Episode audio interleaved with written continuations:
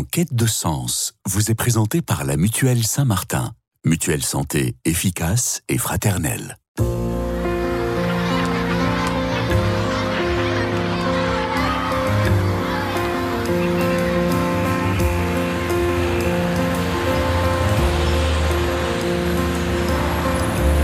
En quête de sens. Une émission produite par Radio Notre-Dame et diffusée également par RCF. Marie-Ange de Montesquieu. Entre le quiet quitting et le conscious quitting, il semble que le fait de quitter son entreprise pour une autre soit devenu le sport favori des générations Z et plus. 89% des Français seraient même prêts à démissionner d'une entreprise qui ne respecte pas leurs valeurs. Selon une récente étude, 1 sur 3 a déjà quitté son poste pour cela. Alors que ce soit pour le salaire, pour l'ennui ressenti au travail ou toute autre raison, est-il toujours gagnant de changer d'entreprise? Question que je vais poser à mes deux invités dans cette émission Quai de Sens sur Radio Notre-Dame et sur RCF. Bienvenue à Mathieu Poirot. Bonjour Mathieu. Bonjour. Je ne suis pas très galante aujourd'hui. Honneur à Mathieu Poirot. Vous qui êtes dirigeant de Midori Consulting, expert en psychologie des organisations, qui êtes euh, en train de plancher sur les dettes psychologiques au travail, c'est ça? Tout à fait. Qu'est-ce que c'est que cette histoire Prochain sujet. Mhm. C'est tous les hum, ressentiments qu'on peut avoir euh, dans l'entreprise sur le fait qu'on a été très généreux et qu'on a le sentiment de se faire avoir. Peut-être euh, d'ailleurs une des raisons de quitter, d'être déçu et de quitter l'entreprise, tant qu'à faire. Ou une des raisons qui fait qu'on a du mal à la quitter. Ou alors qu'on a du mal à la quitter, voilà. puisqu'on attend la reconnaissance du papa entreprise je ne sais pas, psychologie de comptoir que je fais là, Noémie Lemaine. Bonjour Noémie. Bonjour Marie. Ravi de vous retrouver, en tout cas pour les auditeurs de Radio Notre-Dame, puisque euh, les auditeurs d'RCF peut-être ne vous connaissent pas encore. Vous êtes psychologue du travail et coach.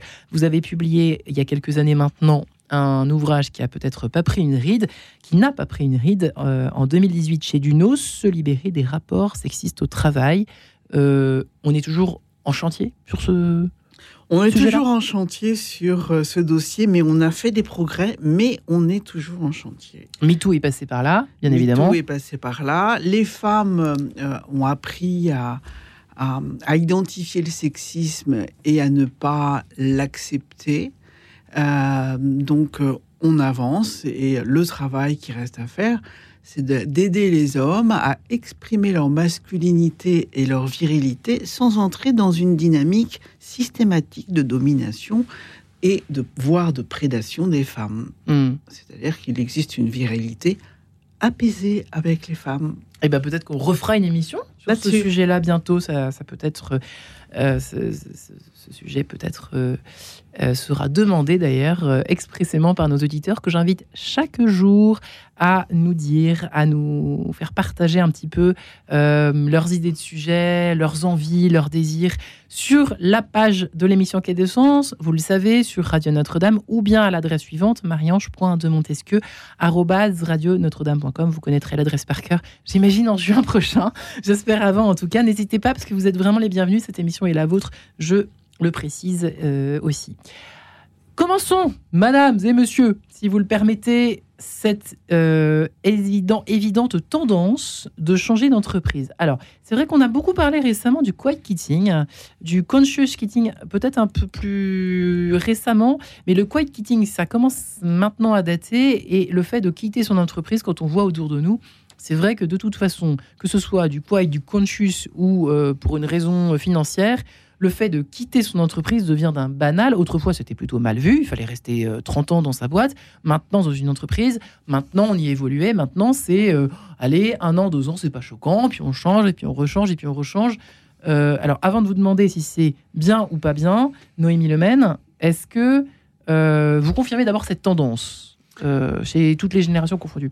Euh, oui, en fait, oui, clairement. C'est-à-dire que je dirais qu'il y a une vingtaine d'années, le CV euh, qui euh, avec des personnes qui restaient deux ou trois ans quelque part, on se disait que c'était quelqu'un d'instable. Aujourd'hui, quand on voit ce type de CV, c'est absolument banal. à condition que les gens évoluent, hein, mais ce n'est pas choquant. Donc oui, c'est beaucoup plus fréquent que ça l'était il y a une vingtaine d'années. Ça, c'est très clair. Comment sommes-nous arrivés là, Mathieu Poirot? C'est sans doute la conjonction de deux phénomènes. Un, on a un marché de l'emploi qui est de plus en plus fluide, euh, lié à la reprise de l'activité, mais aussi à la démographie. où le nombre de personnes disponibles sur le marché du travail a tendance à baisser, notamment depuis cette année. Il ne faut pas oublier qu'en 2030, la moyenne d'âge euh, des Européens sera de 43 ans. Et donc, on aura de toute manière, de manière structurelle, de moins en moins de monde sur le marché du travail. Donc, ça, fluidifie le marché du travail de manière quasi mécanique. mécanique, voilà. Voilà. L'autre point, c'est que euh, le marché du travail, il suit aussi les tendances sociétales où les contrats relationnels sont court terme. Si vous prenez euh, le couple, mariage, euh, c'était très long terme, avec un devoir de loyauté. Et puis, précisément, on a accepté l'idée du divorce. Et puis, maintenant, on est de plus en plus sur un contrat, on va dire, gagnant-gagnant à court terme. Les choses sont. L'engagement est toujours là, mais on peut se désengager beaucoup plus rapidement. Et donc, ça marche pareil avec l'entreprise. Complètement. L'entreprise s'adapte en fait à la société. Ouais. Et ça a quoi comme conséquence D'abord, euh, sur l'entreprise, peut-être, Noémie Lemaine Moi, je dirais qu'en fait, dans, dans, cette histoire-là, les entreprises ont été la première à rompre la pérennité avec les grands plans sociaux qu'on a vu arriver dans les mi-années de 90 à 2000, en fait. C'est-à-dire qu'il y avait des gens, moi j'ai rencontré des gens à cette époque-là qui étaient là depuis 20 ans, 30 ans et qui disaient, vous vous rendez compte, avec j'ai passé tellement de temps, je suis viré comme ça du jour au lendemain. Et que ça, ça a fait comme un électrochoc. Ça veut dire que, ben oui, l'entreprise a le droit de se séparer de vous, même si vous êtes là depuis 10 ans, 15 ans, 20 ans. Ce n'est pas euh, un contrat à vie. Donc, il y a eu une prise de conscience, c'est que si eux peuvent me faire ça, moi aussi, je peux le faire, je peux aussi les quitter. Donc, il y a eu une, autonomisation, en fait, hein.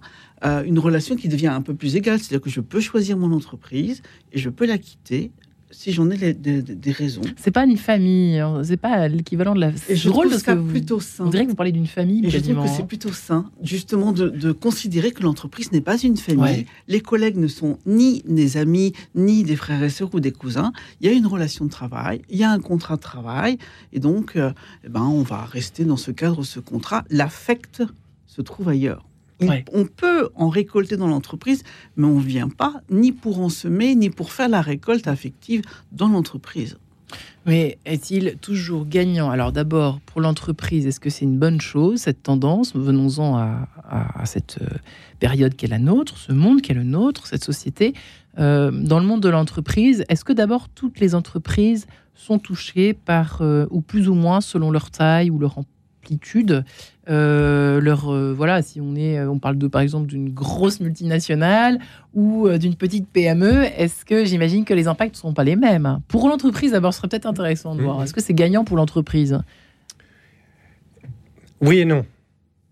Parce que déjà un tous les secteurs sont touchés.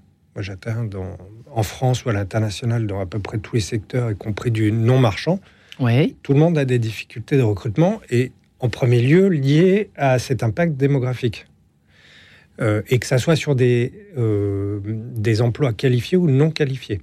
C'est-à-dire qu'en fait, les, rois, ce sont plutôt effectivement les... Le marché de l'emploi s'est retourné dans le rapport de force. Les salariés potentiels. oui, oui, c'est ça. Complètement. Mm. Euh, d'ailleurs, ce qui, enfin, de mon point de vue, fait que les lois sur l'immigration, à mon avis, ne correspondent pas vraiment à un intérêt business je vois pas comment on pourra faire autrement. J'étais un peu étonné de, ce débat. Voilà, je, ferme la parenthèse, mais à mon avis, c'est pas une bonne nouvelle pour la France. Euh, oui et non, parce que parfois l'entreprise a besoin de stabilité, et on voit euh, beaucoup d'entreprises où il y a des difficultés, notamment pour créer des collectifs. Vous avez, deux difficultés aujourd'hui. Euh, vous avez une première difficulté qui est le travail hybride, qui fait que les temps de de présence où on construit le collectif sont plus complexes à mettre en place des organisations et ça se cumule avec à la fois le départ des baby boomers,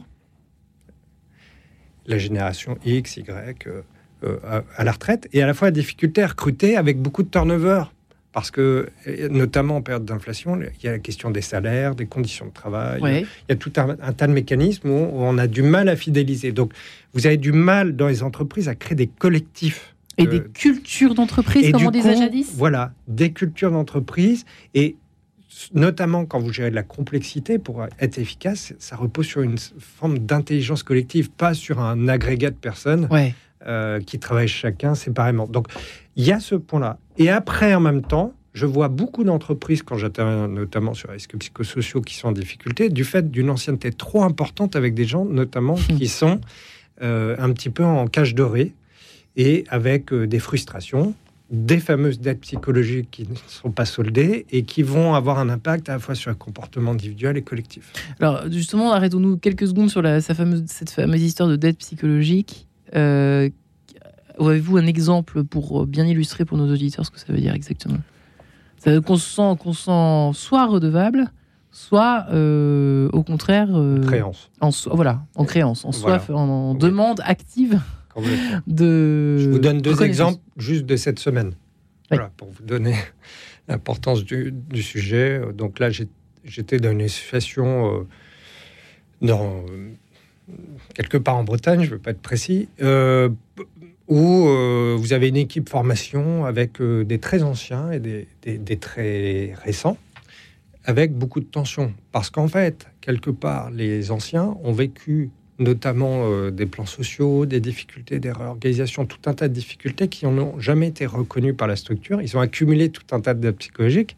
Et quelque part, quand il y a des collègues plus jeunes, ils s'attendent à ce qu'ils soient dépositaires aussi de ces dettes psychologiques, parce que quelque part, ils font partie du même euh, collectif. Donc, impossibilité d'arriver à créer un, un, collectif tant que ça n'a pas été soldé et reconnu par, euh, par la structure. C'est sûr que quand vous avez des équipes qui tournent très très vite, vous avez beaucoup moins ce, mécanisme, hein, s'il y a de l'ancienneté. Autre euh, mécanisme, euh, une équipe de maintenance euh, dans une industrie qui travaille le, week-end et avec une personne qui a des comportements de plus en plus difficiles vis-à-vis de, de, ses collègues, voire même un petit peu parano, un peu méfiant et autres. Et quand on intervient, quand on essaie de comprendre la situation, il y avait eu un manager toxique il y a quelques années qui, euh, qui détestait en fait cette équipe et qui l'a maltraité euh, vraiment euh, très très fortement. Mais c'est des personnes qui sont coincées parce que elles ont un emploi qui est spécifique, maintenance de week-end, très difficile de pouvoir retourner dans de la maintenance parce que ça vous oblige à être généraliste. vous n'avez pas la capacité à pouvoir être spécialiste comme quelqu'un qui fait de la maintenance mmh. en semaine. Et puis ils ont organisé toute leur vie autour de ça pour que, par exemple, leur épouse puisse travailler, c'est eux qui s'occupent des enfants euh, la semaine et le week-end, ils sont pas là. Donc, dans des régions qui sont intéressantes et avec un niveau de salaire très élevé. Donc, ils sont en cage dorée. Comment vous voulez trouver un, métier? Donc, à la fois avec une énorme frustration, beaucoup de dettes psychologiques, non reconnues et non traitées dans la boîte, mais en, même temps, l'impossibilité de partir. Terrible. voilà. Donc, vous voyez, donc la personne, en fait, elle exprimait juste sa souffrance. Hmm. Et ça, ça se termine par des burn-out et autres, certainement dans, bien des cas. Euh, Noémie Lemaine, euh, effectivement, euh, pour l'entreprise, les bénéfices ou pas, mais d'abord les bénéfices euh, de ce. Alors peut-être un rafraîchissement des équipes, ça, on peut le dire, ça peut peut-être être, positif, ça, de rafraîchir un peu tout le temps, donner un peu de fraîcheur. Oui, c'est sain qu'il y ait des départs. C'est sain qu'il y ait des départs et que les gens qui ne sont plus satisfaits qui sont dans un état de frustration ou de ressentiment et qui n'aient plus envie de se réconcilier puisque la dette est trop importante, par exemple, hein, c'est ça qu'ils partent et qu'ils refassent leur vie ailleurs, exactement comme on peut penser dans un couple quand il y a trop de ressentiment, de colère. Euh, ou de choses reprochées, il y a un moment donné, oui, il faut être capable de refaire sa vie ailleurs et, et de rompre. Donc ça peut être très simple pour les deux côtés. C'est-à-dire que pour l'entreprise, donc finalement, qui, d'une certaine manière, perd un élément qui est en train de devenir négatif, donc euh, voilà, et puis pour l'autre, qui peut se refaire à neuf euh, ailleurs.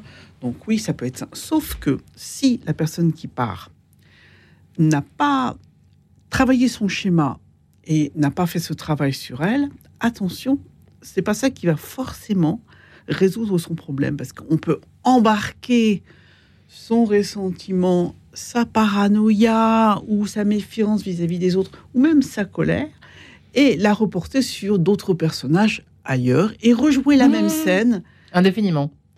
Oui, en tout cas très longtemps. donc partir ne va pas forcément résoudre les problèmes de tout le monde. C'est pas la solution.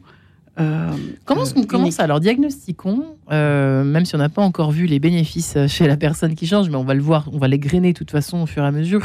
Mais peut-être les, les auditeurs et les auditrices qui nous entendent aujourd'hui ont besoin de quelques conseils concrets, d'astuces, de mm, pièges à éviter. Évidemment, Noémie Lemaine, euh, pour commencer, peut-être faire un, espèce de check-up de toutes les raisons pour lesquelles rien ne va plus à un moment T. Est-ce que c'est parce que je suis mauvais poil aujourd'hui ou est-ce que ça va pas vraiment pas euh, depuis quelque temps dans cette entreprise? C'est exactement ça. Quand ça va pas, euh, il faut changer quelque chose, mais quoi? C'est pour ça que moi j'ai appelé mon entreprise Upchange. Il faut changer pour mieux et savoir quoi changer. Hein.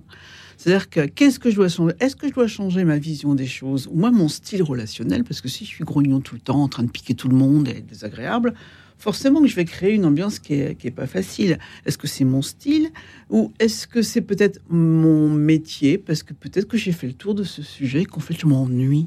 Ah, c'est un sujet très répandu. Ben, je m'ennuie dans ce job-là. Le bar out. Oui, je m'ennuie. Donc, bah, il faut peut-être penser à qu'est-ce que je peux faire pour changer de job, ici ou ailleurs. Hein mais donc c'est pas l'entreprise dans ces cas-là, c'est hmm. peut-être changer de job. Donc on peut changer de comportement, on peut changer de job, on peut peut-être penser à changer de manager parce que si on est tombé sur le type dont vous parliez tout à l'heure, qui est un manager toxique qui embête tout le monde, euh, ben là c'est de manager qu'il faut changer. Euh, euh on peut pas, quand on est salarié, on peut pas changer de manager. Bah, dans ces cas-là, bah, voilà. Dans ces cas-là, pour changer de manager, qu'est-ce que je peux faire pour changer de manager? Il y a peut-être d'autres départements dans l'entreprise hmm. et on peut effectivement euh, changer l'entreprise euh, et, et, regarder ailleurs. Donc changer l'entreprise, ça peut être une solution, mais pas à tous les problèmes. En tout cas, quand ça va pas, il faut se dire qu'est-ce que je dois changer? Qu'est-ce que moi je dois changer? C'est ça que, dire? Oui, qu'est-ce que je dois changer? Est-ce que c'est moi qui dois changer quelque chose chez moi? Ou est-ce que je dois changer de, euh, bah, de crèmerie Ouais, c'est vrai que ça peut être une tentation, évidemment, Mathieu Poirot. L'herbe est toujours plus verte ailleurs, n'est-ce pas? Oui, alors après, hein? ça peut être une illusion.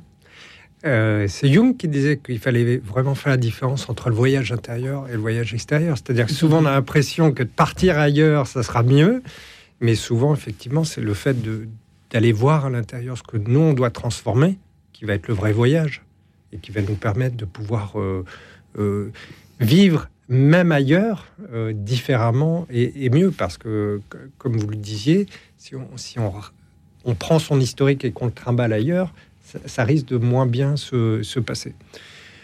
Souvent, on me dit, Mathieu, qu'est-ce qu'il faut faire pour aller bien au travail? C'est quoi le, premier facteur? C'est une bonne question. Et, je réponds de manière un peu paradoxale, parce que souvent on dit c'est le yoga, l'équilibre de vie et autres, c'est l'employabilité. L'employabilité le, premier facteur, c'est l'employabilité. Ça veut dire quoi l'employabilité? C'est-à-dire le, le ressenti que j'ai, l'évaluation que je fais, en psychologie travail, cette définition, c'est l'évaluation que je fais de pouvoir être utile et désirable sur le marché du travail et dans mon entreprise. C'est-à-dire, je sais que je vais retrouver du boulot ailleurs et en plus que je serai utile. Il y a les deux notions euh, qui sont mises dans les questionnaires. Euh, j'ai dû évaluer euh, plus de 300 entreprises avec des questionnaires, j'ai des, dizaines de milliers d'évaluations et cumulant avec les recherches actuelles, on sait que c'est un facteur de protection énorme parce que ça vous donne votre liberté économique. La liberté économique, c'est savoir ce qu'on vaut aux yeux de la société. Oui, c'est. Je suis pas content dans cette boîte avec ce manager. Bah, je subis pas parce que je sais que je vais pouvoir retrouver du, un job ailleurs et, même peut-être je vais pas le faire. C'est ça qui est intéressant dans la recherche, c'est qu'elle montre qu'on va peut-être pas partir, mais le simple fait de savoir qu'on pourrait est un facteur de protection parce qu'on ne subit pas. L'être humain a besoin d'avoir du contrôle sur l'environnement. Oui, on, contrôle notre environnement. Ah, c'est intéressant ce point de vue-là, effectivement, parce que ça, peut prêter à confusion, euh, même dans les deux sens. Mais c'est vrai que parfois, on peut se dire, euh, on imagine, voilà, ça peut nous traverser, euh, on, ne vaut rien pour quelqu'un d'autre, une autre entreprise que celle où je suis maintenant, quoi. Qu'est-ce que je... Et donc, ça, ça fait partie des, des choses à faire avant de faire quoi que ce soit avec euh, une euh, démission potentielle ou euh, voilà une, conversation avec son manager ou avec son patron. C'est vrai que c'est intéressant de Combien de temps vous passez sur cette question? Hmm. Combien de temps vous passez sur cette question? Eh bien, je vous propose de nous séparer, de nous interroger chacun autour eh bien, de l'application, évidemment, d'Enquête de sens, l'application de Radio Notre-Dame, l'émission Enquête de sens. Réfléchissons quelques instants avec ce scherzo et allegro du quatuor à cordes en si mineur, si vous le permettez, d'Aiden, interprété par le Panocha Quartet, et on se retrouve juste après. À tout de suite. En quête de sens, une émission produite par Radio Notre-Dame et diffusée également par RCF.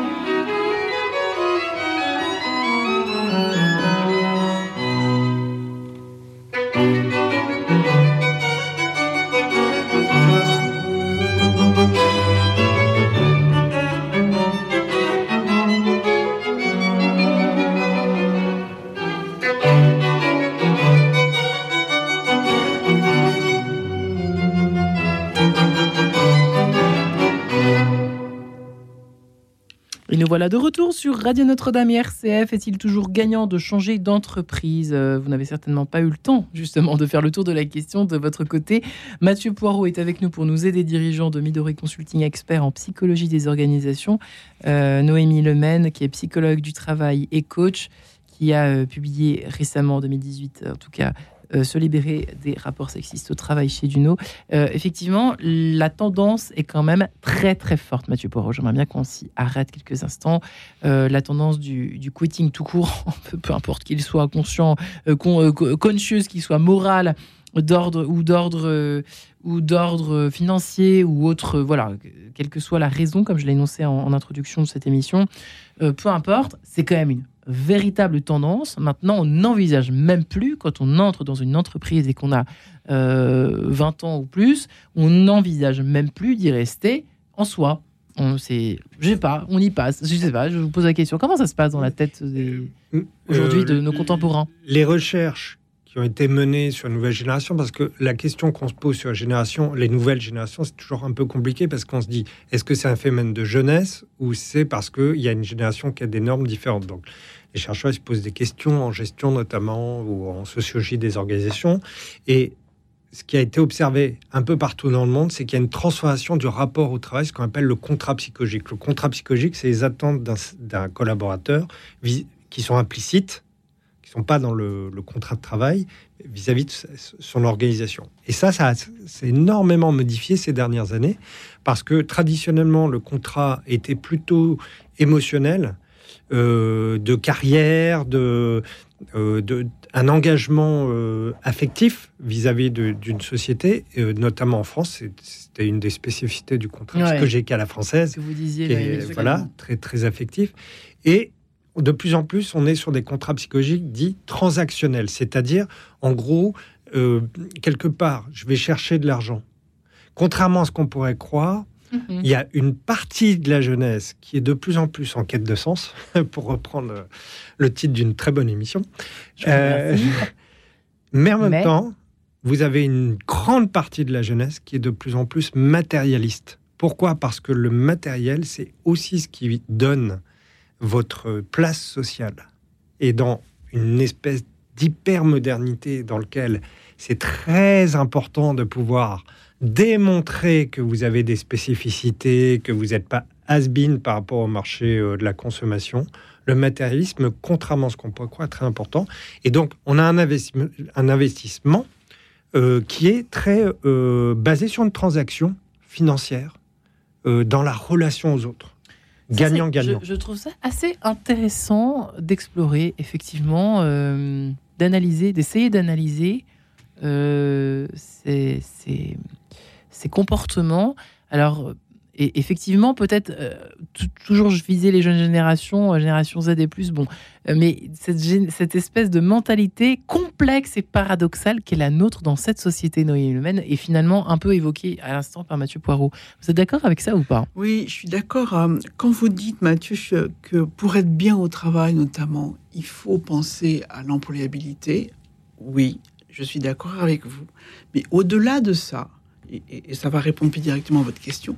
Au-delà de ça, moi je pense que pour être bien dans son job, il faut connaître ses motivations intrinsèques, c'est-à-dire qu'est-ce qui fait que je suis bien dedans et que finalement euh, que je sois payé. Euh, euh, c'est presque, presque la cerise sur le gâteau. Si je n'étais pas payé, je le ferais presque autant en fait. Et donc, je suis bien dedans. Et quand on a cette sensation-là, on ne travaille jamais dans, un, dans une dynamique de douleur, puisqu'on le ferait, puisqu'on est aligné, comme on disait, aligné avec ses, ses motivations. C'est grave d'être encore motivé par l'argent? Que par l'argent et dans ce cas-là de faire un job uniquement en pensant aux vacances et de faire que pour l'argent? C'est pas grave du tout d'être motivé par l'argent. Il faut, il faut être motivé par l'argent. C'est important parce que cette dimension matérielle, elle n'est pas sacrilège. Euh, elle n'est pas obscène. D'accord. Ce n'est pas obscène. C'est important de gagner de l'argent et d'en gagner notamment suffisamment pour vivre euh, dans une dynamique de confort. Et si on est sous-payé, il faut pas rester. Si l'entreprise a l'habitude de sous-payer les gens, ça veut dire qu'elle dévalorise les talents et qu'elle dévalorise les gens. Hein. on est d'accord. Donc, mais si on est super bien dans ses motivations, alors là, on progresse parce que on, on performe, parce que on, est dans une dynamique de, progression pour mieux faire parce que ça nous plaît. Et là, on travaille son employabilité. D'autant plus qu'on parce qu'on est meilleur et effectivement, on n'est plus dans cette dynamique de cage dorée. On peut partir quand on veut. Et là, on est beaucoup plus serein. On n'est plus dans un état d'esprit de frustration ou de ressentiment à l'entreprise qui vous doit plus rien, puisqu'elle vous rend, puisqu'on y est heureux avec. Puisqu'on est heureux avec, elle est automatiquement euh, plus ou moins heureuse avec nous et on est bien dans cette relation. Et quand on ne l'est plus, et ça aussi, c'est, si je dirais, le travail des psychologues du travail, c'est aussi notre part de responsabilité. On a rendu les gens plus autonomes vis-à-vis de leur propre bonheur, vis-à-vis de leur propre épanouissement, et que ce contrat, la rupture de ce contrat, elle est due à l'autonomie des gens qui se disent, ben, je n'ai pas à attendre que l'entreprise fasse mon bonheur, je n'ai qu'à le faire moi-même. Si je suis plus content, je m'en vais. Et, je me prends en charge. Et c'est le travail qu'on a fait en tant que psychologue en accompagnant, euh, en accompagnant les gens. Donc, on a participé à la modification de, ce contrat. Et moi, je suis la première à dire, mais si vous avez des besoins affectifs, c'est pas dans l'entreprise qu'il faut les combler. Hein, euh, voyez vos amis, euh, ayez un, un, amoureux, enfin, je sais pas, faites quelque chose. Mmh. Mais euh, c'est pas là. Ça peut venir en plus, mais c'est pas l'objet de ça. En revanche, muscler ses compétences en lien avec ses motivations, oui, c'est le lieu où on peut se développer et mieux s'épanouir et augmenter son employabilité puisque euh, forcément on progresse. Donc, euh, qu'est-ce qu'ils disent les jeunes dans leurs euh, les raisons évoquées? Quelles sont-elles? Vous avez une idée l'un et l'autre, Mathieu Poirot à qui... Alors je dis les jeunes parce que les pauvres, c'est toujours les jeunes qui. Depuis le début de l'émission qui sont visés, mais c'est pas ça que je veux dire. Je vous aime, je vous aime, les jeunes que je ne suis plus du tout. Mais qu'est-ce qu'ils vous disent? Qu'est-ce qu'ils disent quelles, sont les raisons évoquées par, par ces personnes qui quittent les entreprises euh, euh, année après année? Euh, ils, se retrouvent avec un CV. il faut 10 pages pour remplir toutes les entreprises qu'ils ont fréquentées. voilà, j'exagère à peine. Alors, je ne sais pas, Noémie, si vous voulez répondre en premier. La question, la question, c'est le turnover, c'est ça ouais. La question, c'est qu'est-ce qu'ils évoquent eux comme raison quand ils quand, quand, il, change beaucoup comme ça, euh, bah, l'idée c'est d'aller voir ailleurs. Il y a le goût de l'aventure. Euh, et puis, il y a aussi l'idée, parfois, d'une résistance à la frustration qui n'est pas toujours au rendez-vous. C'est-à-dire qu'on peut voir des gens qui ont tendance à partir à la première contrariété. Hein. Euh, euh, donc, euh, alors peut-être plus dans certaines générations que dans d'autres, ça j'en suis pas sûr moi, mais, mais on voit des profils qui ne résistent pas à la frustration, puis qui de plus en plus, qui veulent même. partir. Probablement, oui, on voit, oui, des, effectivement des gens qui supportent pas et qui se disent puisque c'est comme ça, je m'en vais, ou qui se mettent en arrêt maladie très vite, et puis qui amorcent un processus de, euh, de mise en distance euh, et de rupture et de règlement de compte. Et de puisque c'est ainsi, il va bien voir, je ne serai pas là demain, etc. On peut voir ça euh, assez, peut-être plus fréquemment qu'autrefois, où il y avait des valeurs qui étaient de persévérance quand même. Il faut tenir et il faut se muscler par l'effort, même si ça fait mal. Moi, je, dans les années 90, en fait, hein, aussi, il y avait faut souffrir pour réussir. On part de là on a, moi, j'ai participé au changement en disant mais non, on peut réussir et, pas souffrir. Hein. Faut, faut, on peut s'amuser au travail et réussir. On va pas tous les jours s'amuser, mais. Euh, mais oui, mais on n'est pas là pour souffrir. Mm. On n'est pas là. Euh, on performe mieux quand on s'amuse parce qu'on va rester plus longtemps, parce qu'on va y penser, parce qu'on va être plus créatif. Euh, donc, on n'est pas obligé de. Je suis un peu sceptique sur l'amusement quand même, hein, parce que je suis pas certaine qu'on peut utiliser ce terme. Il y a quand même une petite pression euh, une petite pression ou une plus moins grande pression d'ailleurs, mais il y a toujours une forme de pression quelque part quand on commence euh, n'importe quel job, euh, quand on s'aventure sur le marché du travail, Mathieu Power. Enfin, je sais pas, c'est juste une question que je vous pose à tous les deux. Hein. Je pense qu'il faut. Alors, il y a, y a, effectivement tout l'aspect du, du, plaisir qu'on retrouve dans l'activité, ce qu'on appelle les zones de flow. Les zones de flow, c'est des activités dans lesquelles vous ne voyez pas le temps passer parce que vous êtes absorbé par elles. Et donc, ça, calme votre cerveau. Vous ruminez pas sur le passé ni sur le futur. Ça calme vos angoisses parce que vous êtes absorbé par l'activité. Et ça, on sait que ça fait beaucoup de bien. Ça a été démontré. Plus, et effectivement, le travail, c'est l'activité où il y en a le plus parce que ça cumule à la fois les compétences et les défis positifs. Voilà, donc ça, c'est le travail à cette fonction. Quand ça se passe mal au travail, qu'on ne peut pas avoir des zones de flou, c'est difficile de retrouver ailleurs. Voilà, ça, c'est ce que montre la recherche. Il y a un autre enjeu, à mon avis, qui est quand même essentiel, c'est l'enjeu relationnel, qui est souvent peu pensé dans les entreprises.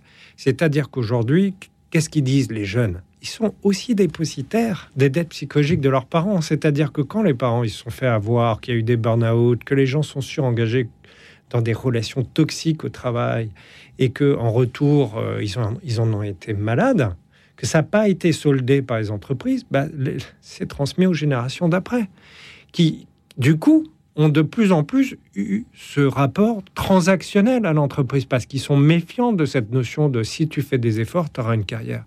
On sait tous que c'est une sorte de théorie implicite qui est si tu travailles bien, tu auras une récompense. Bon, la réalité nous montre que souvent c'est beaucoup plus subtil et que parfois c'est pas forcément ceux qui ont le plus de mérite qui ont les meilleures évolutions de, de carrière, euh, loin s'en faut, et c'est d'ailleurs aussi démontré par la recherche. L'enjeu relationnel, c'est quoi? C'est je, suis dans une situation où, un, les jeunes me disent on en a marre du système managérial à la française, qui est descendant. Qui est descendant. Ils veulent du collaboratif. Ils veulent du collaboratif, de l'autonomie.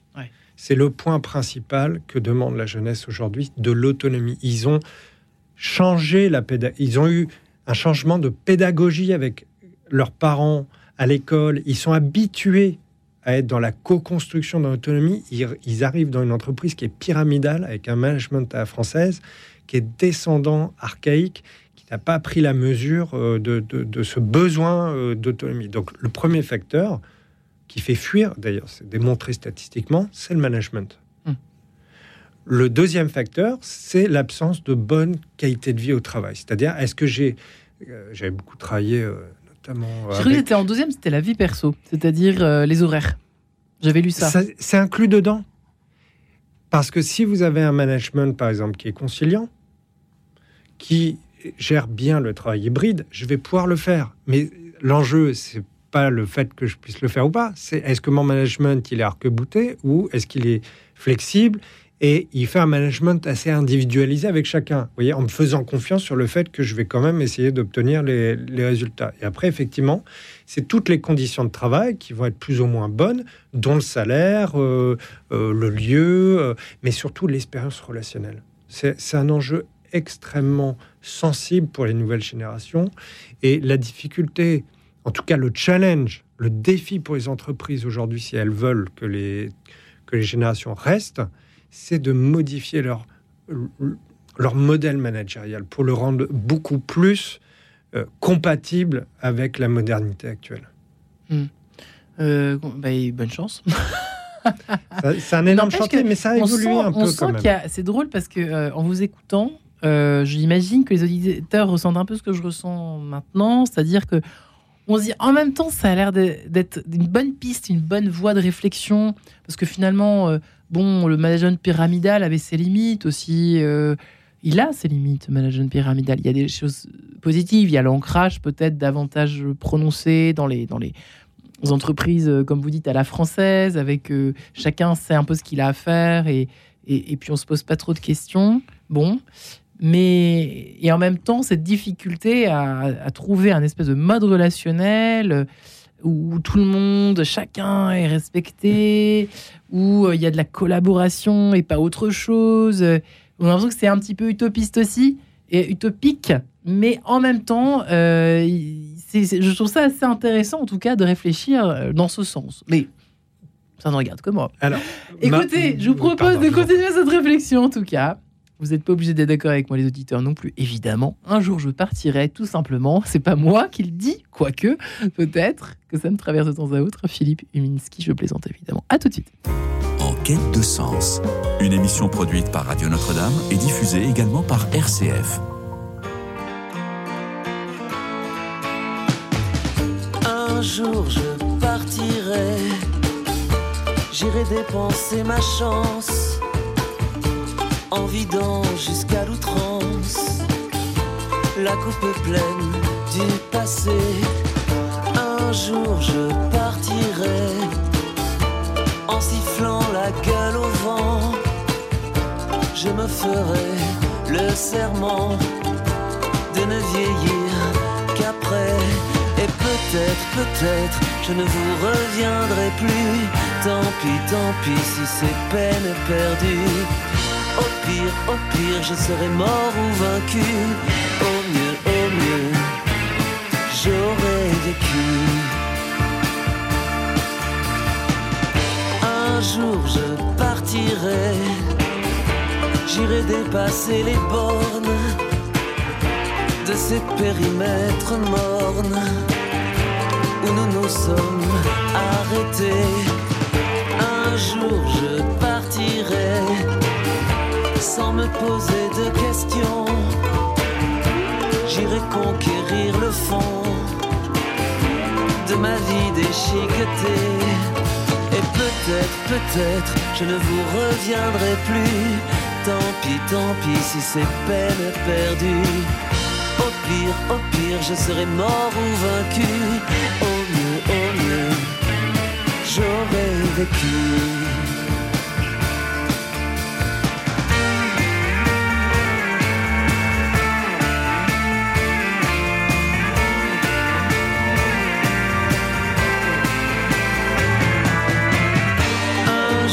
Je partirai, je me jetterai en pâture au moindre semblant d'aventure, au premier vent de liberté.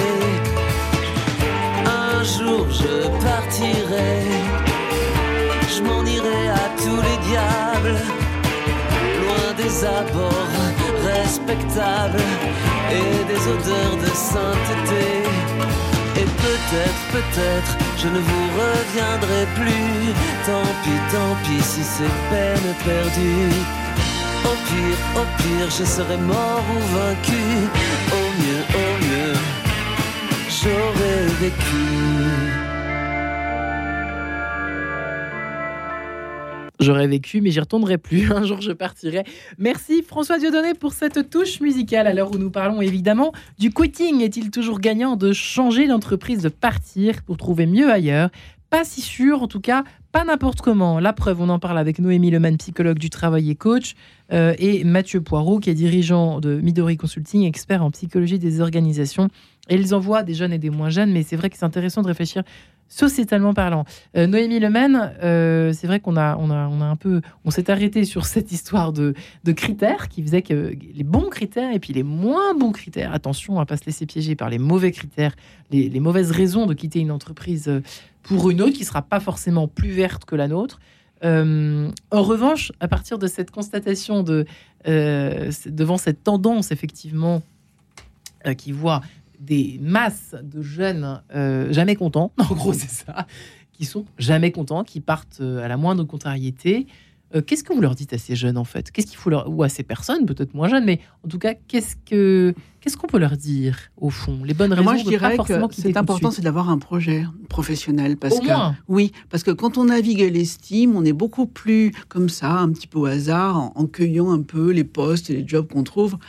Euh, on est beaucoup moins résistant à la frustration parce qu'on ne sait pas où on va en fait. Donc on peut se laisser porter par l'humeur, par une mauvaise humeur, par euh, une opportunité. Bon, on se dit pourquoi pas. Mais quand on sait où on veut aller, Ouais. c'est important de se dire, allez, dans 5 ans, j'aimerais être là. Dans 10 ans, j'aimerais être là, à ce niveau de poste. Essayer de se faire une feuille de route. Ça ne veut pas dire qu'on va la tenir précisément, mais au moins avoir autant que possible un projet, une idée de ce qu'on voudrait. Dès la première embauche. Oui. Mais on peut, on peut avoir des, des, des projets un peu arborescents. On peut se dire, je peux faire ça, je peux faire ça, voilà. Et à partir du moment où on sait où on va, où on a une idée où on veut aller professionnellement, vers quel type de carrière, vers quel type de job, vers quel... Ben, on augmente ses chances, un, d'obtenir, de réussir ses choix, de réussir sa carrière, d'être plus en satisfaction et de quitter à bon escient, puisque l'entreprise ne peut vraiment pas vous proposer une chose par rapport à... Et une autre peut, donc on peut faire son chemin. Pas toujours évident de savoir qu'est-ce que je veux vraiment, Mathieu Poirot. Question philosophique. Et c'est le philosophique à dessous. ah, vraiment, euh, C'est plus que dessous. hein. c'est plus que dessous. Hein. On voit qu'il y a, il y a quand même. euh, Alors, il y a, les jeunes, ils savent aussi ce qu'ils veulent. Je pense que ils veulent de l'équipe de vie et avoir une expérience waouh au travail, c'est-à-dire une expérience émotionnelle compris, dans lequel, euh, voilà, ils, sont prêts à s'engager très fortement. Ils, y vont encore dans les associations, dans le boulot, voilà. Et on, sait aussi, par exemple, chez les cadres sup, euh, ceux qui sortent des meilleures écoles, euh, ils sont prêts à faire des heures. regardez notre premier ministre, il a fait beaucoup d'efforts aussi. il est plutôt jeune et vous voyez ce que je veux dire? Il y a encore des, des gens qui sont dans la carrière qu'ils veulent plus, c'est se faire avoir. Se faire avoir et se faire maltraiter par un, système managérial euh, dans lequel ils ont l'impression d'être d'un rapport relationnel qui est archaïque. Et ils ont bien raison. Et, et, moi, souvent, c'est ce que je dis aux dirigeants. C'est pas vous qui avez changé la société. Vous, votre job, c'est de faire en sorte d'adapter l'organisation à la société. Qu'est-ce qu'ils vous disent, eux, d'ailleurs? Ils sont inquiets. Ils ont l'air inquiets. Ils sont inquiets parce que ça touche ce qu'ils sont eux. Quand vous avez des dirigeants d'un certain âge qui sont enfermés en plus dans le piège du pouvoir, parce que le problème c'est quand vous avez été chef longtemps d'une boîte, les gens se suradaptent à vous progressivement. Donc vous êtes enfermé dans votre modèle comportemental sans en avoir euh, possibilité d'y échapper parce que tout le monde se suradapte à vous. Donc si vous avez des travers comportementaux du type euh, être dirigiste, eh ben, il n'y a plus que des gens qui acceptent ça autour de vous. Donc vous avez l'impression que c'est normal. Ceux qui restent sont ceux-là, en fait. C'est intéressant, ça, qui s'adaptent et du coup qui montrent le même. Euh, qui suivent, qui suivent. Quand vous demandez aux autres de changer, vous montrez l'exemple, vous changez déjà. Ouais.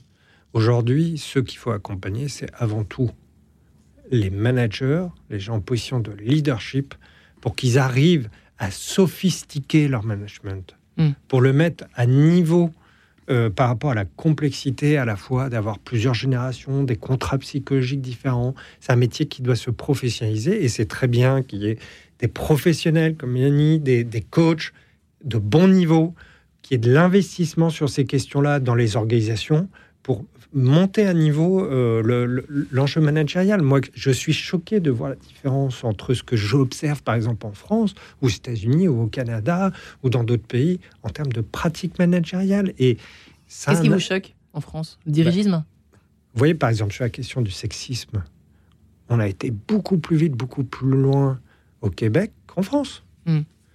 Et résultat, aujourd'hui, euh, j'observe, par exemple, ne serait-ce que dans mon métier, beaucoup plus des femmes qui sont en position de leadership euh, dans des gros cabinets euh, à Montréal ou, des postes de pouvoir et autres, euh, beaucoup plus qu'en France. Vous voyez, on, a un certain conservatisme hmm. qui est dommageable et, on voit bien que quelque part, on est dans une espèce de, de lutte de pouvoir pour euh, de certains dirigeants qui veulent pas lâcher le morceau sur, le, sur, leur fonctionnement. Est-ce que pour un recruteur aujourd'hui, pardon, j'allais... Mais je, vous, rejoins, c'est identitaire ce rapport là, et c'est ce qu'on disait tout à l'heure, c'est-à-dire que ce rapport de domination euh, des vieux sur les jeunes ou des hommes sur les femmes, c'est un rapport euh, identitaire, c'est une construction identitaire d'une certaine virilité euh, qu'il va falloir aussi travailler. Et, c'est, et je, suis, je vous rejoins complètement sur l'idée de c'est has-been, c'est, dépassé, c'est ringard. et pourtant, ça existe encore. Bah oui, mais il faut changer. Hmm. Et, qu'est-ce qu'il bah faut, oui, et ah bah qu'est-ce qu'il faut changer? Bah, C'est-à-dire qu'il faut accompagner euh, ces hommes-là pour qu'ils réfléchissent sur leur posture, sur cette posture de manager un petit peu euh, viril à, l'ancienne. Après, il y a des pradas aussi. Hein. Comme vous le dites, voilà, le, mm. pater un peu, euh, ben, il faut les accompagner complètement mm. là-dessus pour que ça change. Alors, la bonne nouvelle qu'on a et qui va vraiment et qui aide vraiment les choses au niveau du sexisme, c'est que c'est pas légal. Alors, c'est encore légal au niveau des jeunes, mais c'est pour le sexisme, c'est que de toute façon, qu'il y croit ou qu'il y croit plus, le monsieur, ben, il va bien falloir qu'il change, parce qu'autrement, c'est sa carrière qui va être brisée. Hmm. Donc, cette manière de parler aux femmes, ce, ton condescendant en permanence, ce, regard baladeur, euh, cette manière de se positionner vis-à-vis des femmes qui est pseudo-virile, aujourd'hui, elle est pénalisée. Mmh. Oui, alors, Alors, quand il, ça, sujet- ça calme. Mm, Donc, ça Pour calme. rejoindre notre sujet, Noémie Lemaine, ça touche aussi, euh, par exemple, le rapport aux stagiaires, j'imagine, hein, hein, qui n'était pas du tout le même il y a encore euh, dix ans, euh, et puis maintenant, j'imagine. Bah, c'est vrai. c'est pas encore illégal. Donc, à mon avis, il y a encore Non, non, non, non, mais ce Hein, que je veux dire, c'est le côté condescendant oui, oui, qu'on oui, avait pu avoir petit. avec le petit nouveau, avec peut-être que voilà, peut-être que ça, ça va changer, j'en sais rien. En tout cas, de la part du recruteur, est-ce que c'est euh, est-ce qu'il est agréable pour un recruteur de voir un CV euh, avec euh, 1000 entreprises euh, euh, quittées, 1000 entreprises qui voilà fréquentées par un salarié potentiel avec une recrue potentielle ou pas? Est-ce que la fois est-ce que c'est une richesse ou une faiblesse en gros Mathieu Poirot, rentrons dans le vif du sujet pour le coup. Ça reste quand même encore aujourd'hui le fait d'avoir un CV assez incohérent avec beaucoup de ruptures, la marque d'une difficulté dans la relation à l'autre. Oh, D'accord, Donc c'est plutôt que ce soit négatif. clair. Si vous avez un parcours éclair, mais qui est cohérent, qui montre que vous avez voulu euh, quelque part assez vite prendre des responsabilités en termes d'expertise ou, ou managériale, c'est plutôt un bon point. Vous voyez ce que je veux dire? Pour moi, c'est pas tellement le fait qu'il y ait beaucoup de- d'entreprises, c'est la cohérence euh, qui montre qu'il y a un projet, comme euh, Benny le disait, ou qu'au contraire, euh, il y, a une, euh, il y a une difficulté qui est plus liée au fait que la personne est un peu instable, en fait. Voilà. Et aujourd'hui, le rôle des recruteurs, c'est- aussi de voir si, si elle va envoyer dans l'entreprise quelqu'un qui peut être un peu difficile en termes comportementaux. c'est c'est important. Euh, oui, il me semble effectivement, Noémie Le Pen, qui, euh, il faut préciser les choses. Euh, effectivement, euh, c'est- pas mal d'avoir mille expériences, mais il faut que ce soit, ça rejoint ce que vous disiez tout à l'heure, il faut que ce soit cohérent. D'où l'intérêt dès le départ hein, de penser à les, les jeunes qui nous écoutaient, en tout cas les parents de jeunes, éventuellement jeunes pros, pensez bien à dire à vos enfants de penser à un projet professionnel, même s'ils sont pas sûrs de là où ils vont être dans 10-15 ans, mais au moins d'y penser, quoi. Exactement. C'est parce que c'est pas du tout, euh, comme vous le disiez, Mathieu, euh, c'est pas parce qu'il y a X entreprises, c'est pas le nombre d'entreprises qui compte, c'est la cohérence, euh, c'est la progression, c'est la logique du parcours. Au contraire, on peut dire, il sait vraiment ce qu'il veut, il va vite, il est déjà Premier ministre. Voilà un bon exemple. Qui va faire rêver les parents qui nous écoutent aujourd'hui. Et peut-être euh, certains recruteurs rassurés par les propos de Mathieu Poirot, n'est-ce pas Euh, Par rapport au, CV, qu'est-ce que doivent faire les recruteurs? Quels sont les pièges à éviter de leur côté euh, face à des changeants, à des quittants, des, jeunes et des moins jeunes quittants de- d'entreprise en entreprise. Qu'est-ce qu'il faut... hum, euh, Qu'est-ce qu'il faut avoir en, en tête pour bien recruter pour ça c'est un, un bon sujet d'ailleurs euh, d'émission qui sortira bientôt du chapeau de Marie-Ange mais euh, qu'est-ce que qu'est-ce que vous leur dites aujourd'hui? Alors moi, je suis pas un spécialiste du recrutement. Par Mais contre, bon. ce que j'ai toujours fait euh, comme prestation à côté, c'est de la confirmation de recrutement. C'est-à-dire, je ne vais pas être dans le processus de recrutement, mais par exemple, notamment sur des postes de, de cadre, c'est valider le fait qu'on n'est pas en train d'embaucher une personnalité difficile. Euh, pour moi, il y a deux manières euh, quand même de minimiser le risque sur quelque chose qui peut paraître un peu tangent. Oui. Euh, c'est à la fois euh, de, de se renseigner auprès des, des anciennes entreprises. Parce que est-ce que la personne... euh, est-ce que ça se fait ça? Normalement, oui. ils le font? Après, les, entreprises peuvent dire euh, oui ou non, mais euh, généralement, Les quand ils ont eu des expériences euh, négatives, ils vous le disent. ouais Voilà. Et après, euh, pouvoir monter des, des, des sites, des mises en situation qui permettent quand même, avec l'aide de psychologues du travail, d'observer si la personne, dans des, face à des situations de stress ou autre, elle peut avoir des comportements complexes. Parce que forcément, ça, ça, ça- ça jouera. Et quel- troisième euh, conseil que je peux Oui. donner, impliquez vos collaborateurs. Un petit déjeuner, un déjeuner avec la personne et autres pour voir si ça, si ça si marche. ça colle ou pas si ça Ouais. match comme on dit hein. Euh, autre conseil de Noémie Leman pour terminer? Bah, moi, je dirais que le, le but du jeu, c'est vraiment de se dire est-ce que la personne qui est en face de moi, est-ce que celle-ci, elle va s'éclater dans le job? Voilà. Ouais. Est-ce que. Et, et- et là, ça va matcher. Partir- Si l'autre que l'on recrute va vraiment s'éclater dans le job, alors on va être gagnant. Quoi. Mm. que, euh, donc il faut mesurer ses motifs, identifier ses, ses motivations, puis son appétence, quoi, et lui donner ce qu'il aime. Et là, il, il va dévorer le, le poste. Eh bien, écoutez, croquez la vie, croquez votre poste. Qu'est-ce que j'ai à vous dire à part ça? Merci Mathieu Poirot. Merci à vous. euh, et votre livre qui cherche éditeur, on peut le dire aussi, Les dettes psychologiques au travail, sujet passionnant. Vous revenez très certainement en parler dans cette émission. En quête de sens, euh, spécial business. Noémie Lemen, merci également à vous, euh, toujours psychologue du travail et coach. Votre livre Se libérer des rapports sexistes au travail chez Duno, a toujours à découvrir dans les bonnes librairies. Merci infiniment, les amis. Soyez gagnants en tout cas dans votre euh, attitude vis-à-vis du recruteur et recruteur. Ayez des bonnes attitudes également vis-à-vis de vos salariés, surtout les générations Z et plus. Évidemment, on y croit à cette génération et à toutes les générations qui arrivent sur le marché du travail. Bonne chance à tout le monde. Très bonne année. À vous deux les amis. Merci.